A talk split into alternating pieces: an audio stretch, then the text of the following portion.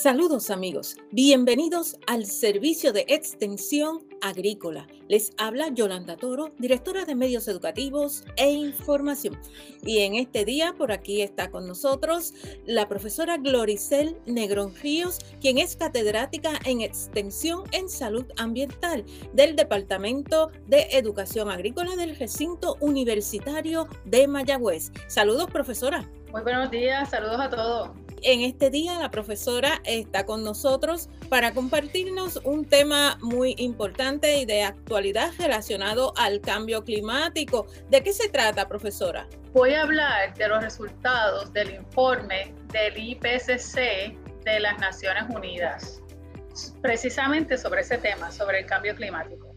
Para quizás ponernos un poquito refrescar un poquito el tema o tal vez alguna persona que no está tan al tanto del mismo, pudiéramos resumir qué es el cambio climático. Vamos a dar un poco hacia atrás en el tiempo. Todo esto comienza cuando en Inglaterra ocurre lo que se llamó la revolución industrial entre los años 1760 y 1840 y es cuando ocurre la creación de las máquinas de vapor para, para aumentar la producción industrial.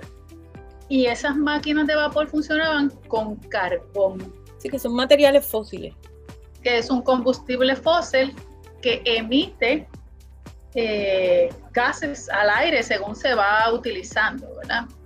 Dióxido de carbono, una vez comienza a ampliarse a través de los años el uso del carbón como combustible, porque también sabemos que también se usaban en estufas, por ejemplo. Sí. Y empieza a ampliarse el uso de los combustibles fósiles en general, como sabemos que es el petróleo.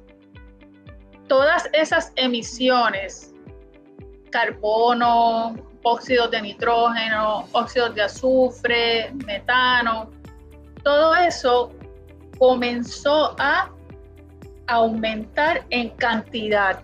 No es que no existieran esas emisiones antes, porque por ejemplo los volcanes emiten dióxido de carbono, emiten óxidos de azufre, pero la naturaleza siempre encuentra cómo balancear eso. Pero a partir de la revolución industrial, la cantidad de emisiones aumentó dramáticamente. Y ese exceso es el que causa los mayores daños. Ese exceso es el que estamos viendo los resultados. Hace un tiempito ya que se están viendo los resultados. Lo que pasa es que ahora son más dramáticos, porque ellos lo que están formando es una especie de capa. O sea, ellos se acumulan en la, en la parte de arriba de la atmósfera y forman una especie de capa que cuando entran los rayos del sol, esos rayos no pueden salir. Y el calor que emite el planeta no puede salir. Así que por eso es que el planeta se va calentando. Y por eso es que se le llama calentamiento global. Y una consecuencia de ese calentamiento global es el cambio climático. Eso porque ese calor me va a alterar los patrones de viento y me va a causar derretimiento de las áreas más frías y por eso es que estamos viendo cambios en los polos principalmente, que es donde tengo las acumulaciones de hielo. Preocupados por eso, la Organización de las Naciones Unidas creó un comité que se llama el IPCC, que esas son las siglas en inglés. En español es el, el Grupo Intergubernamental de Expertos sobre el Cambio Climático. Y ese grupo de expertos lo que hacen es que toman la literatura que es de todos los estudios que se han realizado por los distintos científicos y la evalúan y eh, para buscar tendencias, para ver qué está pasando, para evaluar repetición, porque en la ciencia es bien importante que si yo hago un experimento de una forma y tú lo haces, los resultados sean los mismos. Que se corrobore la información como para crear bases de evidencia. Como una, como una evidencia correcta, exactamente. Y a partir de esa evidencia, ellos desarrollan políticas de adaptación y de mitigación. Ese grupo está subdividido, ¿verdad? En, ellos mismos eh, se subdividieron según el tema de interés. Hay uno que evalúa. participa gente de la mayoría de los países? Sí, el IPCC está compuesto por científicos de 195 países. Ok, o sea que hay mucha información. Hay mucha información y, requiere un análisis eh, detallado, ¿verdad? No, porque esto después va a salir a la luz pública, porque la idea es finalmente que los países que conforman la ONU, la Organización de las Naciones Unidas, tomen acción, desarrollen políticas, desarrollen programas educativos, que haya, que desarrollen formas de manejo. Así que lo que tiene, lo que va a salir al público, a los países, tiene que ser algo certero y correcto. Y ellos mismos se han dividido en varios grupos. El primero es el que hace esta evaluación que estamos hablando de todos los datos científicos. El segundo grupo entonces evalúa el impacto que eso va a tener en el planeta y cómo se puede adaptar el planeta. El tercero determina formas de mitigación. Y hay un cuarto grupo que ellos se llaman grupo especial. Ese grupo trabaja específicamente con las emisiones que hay al aire.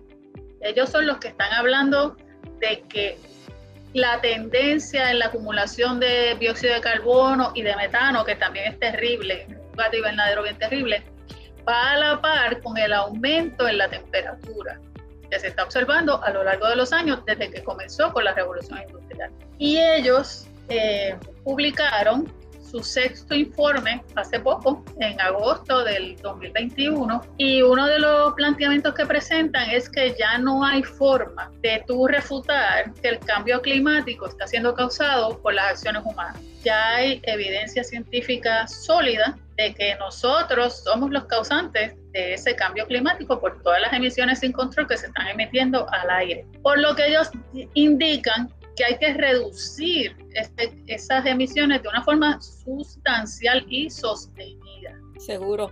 Y, y ahí me trae a memoria, por ejemplo, algo tan reciente como el año en que la mayoría de los países por causa de la pandemia tuvieron que hacer los toques de, de queda y, y, que la gente estaban detenidos en las casas y cómo hubo un cambio en, el ambiente significativo que estaban reportando eh, cómo se estaba limpiando el ambiente. Hubo reducciones, como hubo reducciones de emisiones, hubo reducciones que se pudieron cuantificar, principalmente sobre el área de Europa, que es donde se hicieron bastantes entonces, también indicaron los del IPCC que ya el cambio climático se está notando en el ciclo del agua. Y lo hemos notado porque se, ¿verdad? se han visto las noticias internacionales en lugares como Alemania, donde hubo una ciudad donde apenas llovía, hace poco perdieron todas sus propiedades por una inundación. En África, las sequías están siendo más marcadas. Lo interesante de este informe es que ellos crearon un enlace en internet que usted puede acceder al informe, pero también enumeran los cambios por región. Y si nos vamos al Caribe, que es donde nosotros estamos, porque es la región completa la que ellos indican, se espera que entre el 2080 y el 2100 aumente el nivel del mar entre 1.6 pies a 2.5 pies. Así que eso va a afectar parte de la costa de Puerto Rico cuando en la playa esté dos pies más adentro o tres pies más adentro de donde está ahora mismo. También indicaron que para la zona del Caribe la temperatura puede aumentar unos 2 grados. Así que estamos hablando, en Puerto Rico el promedio fluctúa entre 71 grados Fahrenheit a 89 grados Fahrenheit. Así que eso le tienes que sumar 2 grados y estamos hablando que eso se va a exacerbar en junio, julio y agosto. Así que nuestros veranos van a ser más calientes. No, y sobrepasamos los 90 y pico en los veranos.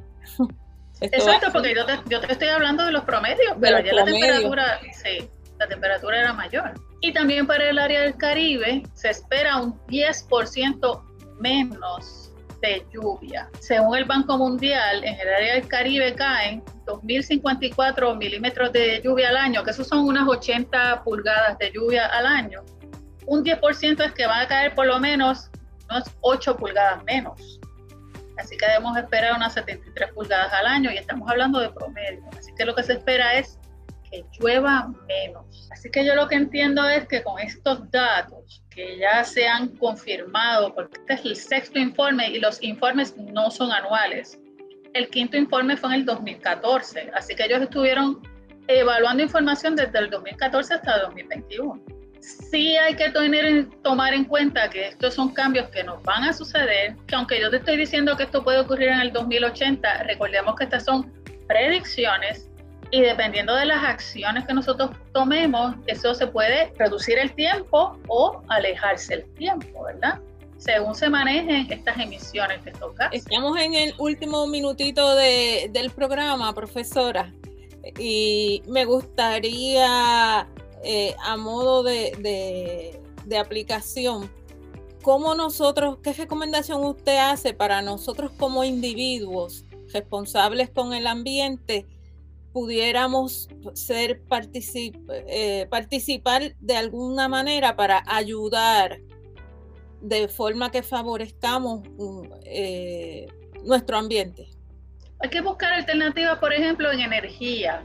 Se habla de cambiar las bombillas por, por menos consumo, eh, utilizar calentadores, por ejemplo, de línea, no dejar los calentadores de tanque encendidos todo el tiempo. Y obviamente la planificación de los viajes. Cuando vaya a utilizar su vehículo, en vez de dar una vuelta para aquí, regresar y otra vuelta para acá, organice su viaje, cosa de que vaya desde el más lejos al más cerca y llegue a su casa. Esas son tres formas a nivel personal que usted contribuye. Claro, y son formas sencillas que si las aplicamos en nuestra vida diaria podemos contribuir a un mejor ambiente. Exactamente. Le agradecemos a la profesora Gloricel Negrón por estar con nosotros y recuerde que manténgase atento al Servicio de Extensión Agrícola en nuestra página de Facebook, Servicio de Extensión Agrícola Oficial. Siempre tenemos información importante para usted. Gracias profesora por estar con nosotros y a ustedes amigos, gracias por su sintonía. Les deseamos a todos que tengan un bonito día.